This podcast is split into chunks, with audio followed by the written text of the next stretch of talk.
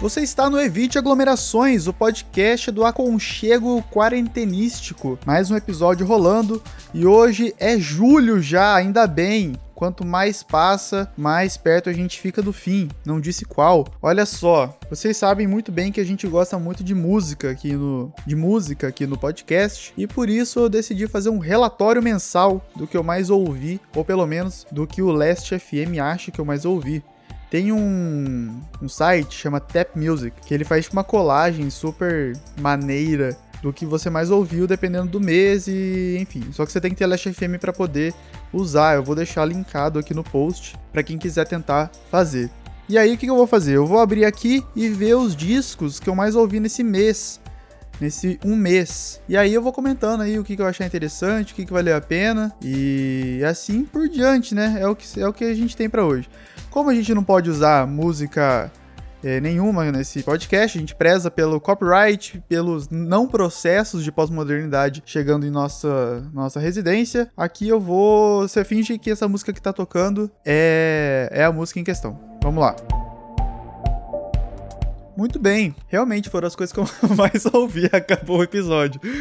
É, eu quero destacar desde já o disco Camafeu do Félix Bravo eu acho que é um disco de 2009, vamos descobrir. 2010. É um disco que eu descobri há muito tempo atrás, graças a um grande amigo que já não vejo há muito tempo, mas que me indicou e nessa época ainda acho que nem existia Spotify, a gente baixava no música, música, Musicoteca de graça, era muito legal. E é um, um, registro, assim, muito bem, muito tocante, de muita qualidade, de bom gosto, sabe? que passa pelo, pela música popular brasileira de uma maneira bastante fiel ao cânone e que também tem uma construção, várias construções líricas que são bastante parecidas e tem um diálogo legal com a própria literatura. Eu acho que o Bernardo Bravo, um dos integrantes do, do grupo, ele trabalha com, ou trabalhou, ou ele é chegado à questão teatral e acho que isso contribui bastante pro estilo de, de composição que esse disco apresenta. Ele passa bastante, ele, ele vive bastante em torno desse universo do jazz, da, do samba e de outras expressões populares brasileiras que somam ao longo do disco. Se eu pudesse indicar uma música, eu indicaria Tertúlia, vale a pena conferir. Tem um show deles, inclusive, lá no Paiol, de graça para vocês verem no YouTube, no canal deles. Próximo disco: Dua Lipa, Future Nostalgia. Future Nostalgia é, cara, eu, só, eu quero destacar, primeiramente nesse disco, as linhas de baixo maravilhosas que estão em quase todas as faixas. Muito, muito bem feito, tem muito esmero. Inclusive, eu acho que também pode, é, tem bastante a ver com o pouco contato que eu tenho com a música pop, mas eu tenho a impressão que ao longo desses últimos anos, o pop tem se desenvolvido com características muito próprias muito mais autorais em, em, relação a cada artista, né? Tem menos fórmulas, formuletas e mais autoria. Isso, autoria. Esse disco da Dua Lipa, eu acho que mostra bastante isso pelas decisões estéticas, pela própria entrada do disco, que parece que é uma, é uma, uma música meio gatilho, assim, pro que vai rolar ao longo de, toda, de todo o registro. É um disco de muitos hits, ele é muito acertado na coesão da obra. Acho que tem uma ou duas músicas eu acho que fogem um pouco, escapam um pouco da proposta sonora, mas descasso, descasso. Foi o disco que me colocou de volta, acho que no, né, né, no interesse pela música pop. Eu acho que vale a pena conferir. Próximo disco! Eu ia falar do Ampersand, mas eu já falei por aqui. E para ser sincero, eu não tenho muito o que falar por não entender direito sobre o que se trata, né? Que é um disco japonês. Próximo disco! Filho da Mãe, Água Má. Eu acho que eu não falei sobre ele ainda aqui, né? Deixa eu conferir.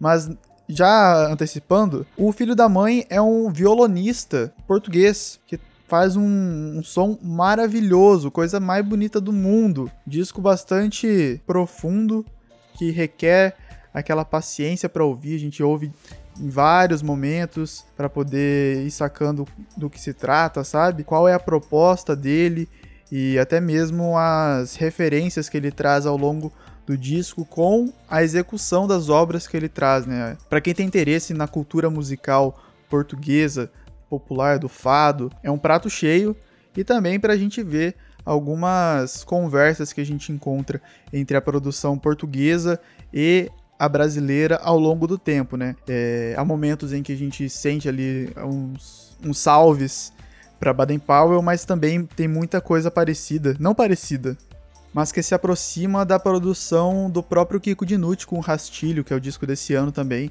que se aprofunda na cultura popular e, e do violão. Descasso também, eu só tô falando isso. E vale a pena. Próximo disco! Eu não falei desse aqui ainda, nesse podcast, mas acho que é o, o, o disco que eu mais tenho ouvido e o meu favorito no momento, que é o disco Early Bird, do Leonardo Marques. É, eu conheci esse disco por causa do Bernardo Bauer, que ele tem uma, a última música do, do disco Passarucão do ano passado, que ele lançou.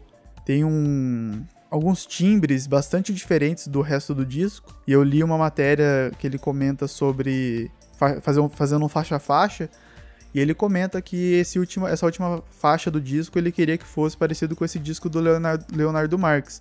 Se eu não me engano, o Leonardo Marques participou da produção, inclusive, do Pássaro Cão. E eu me interessei e fui atrás.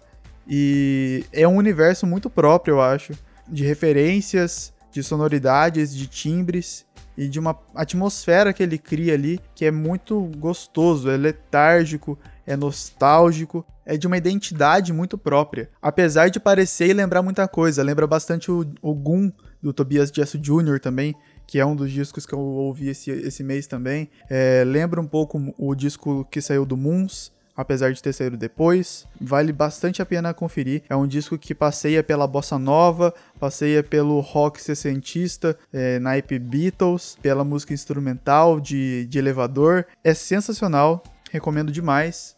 E a gente tá chegando já na gravação dos 9 minutos e meio. Isso aqui vai ficar bem menor quando eu editar. Mas acho que é isso, gente. É, foram alguns dos discos que eu mais ouvi esse mês. No próximo fim de mês, a gente é, no próximo começo de mês, né? Eu trago a, o novo relatório e a gente se vê por aí. Beijos, fiquem bem, se protejam e não esqueçam do álcool gel. Tchau! Esse podcast tem a trilha sonora por Kevin MacLeod com a faixa Work, utilizada sob licença de atribuição do Creative Commons.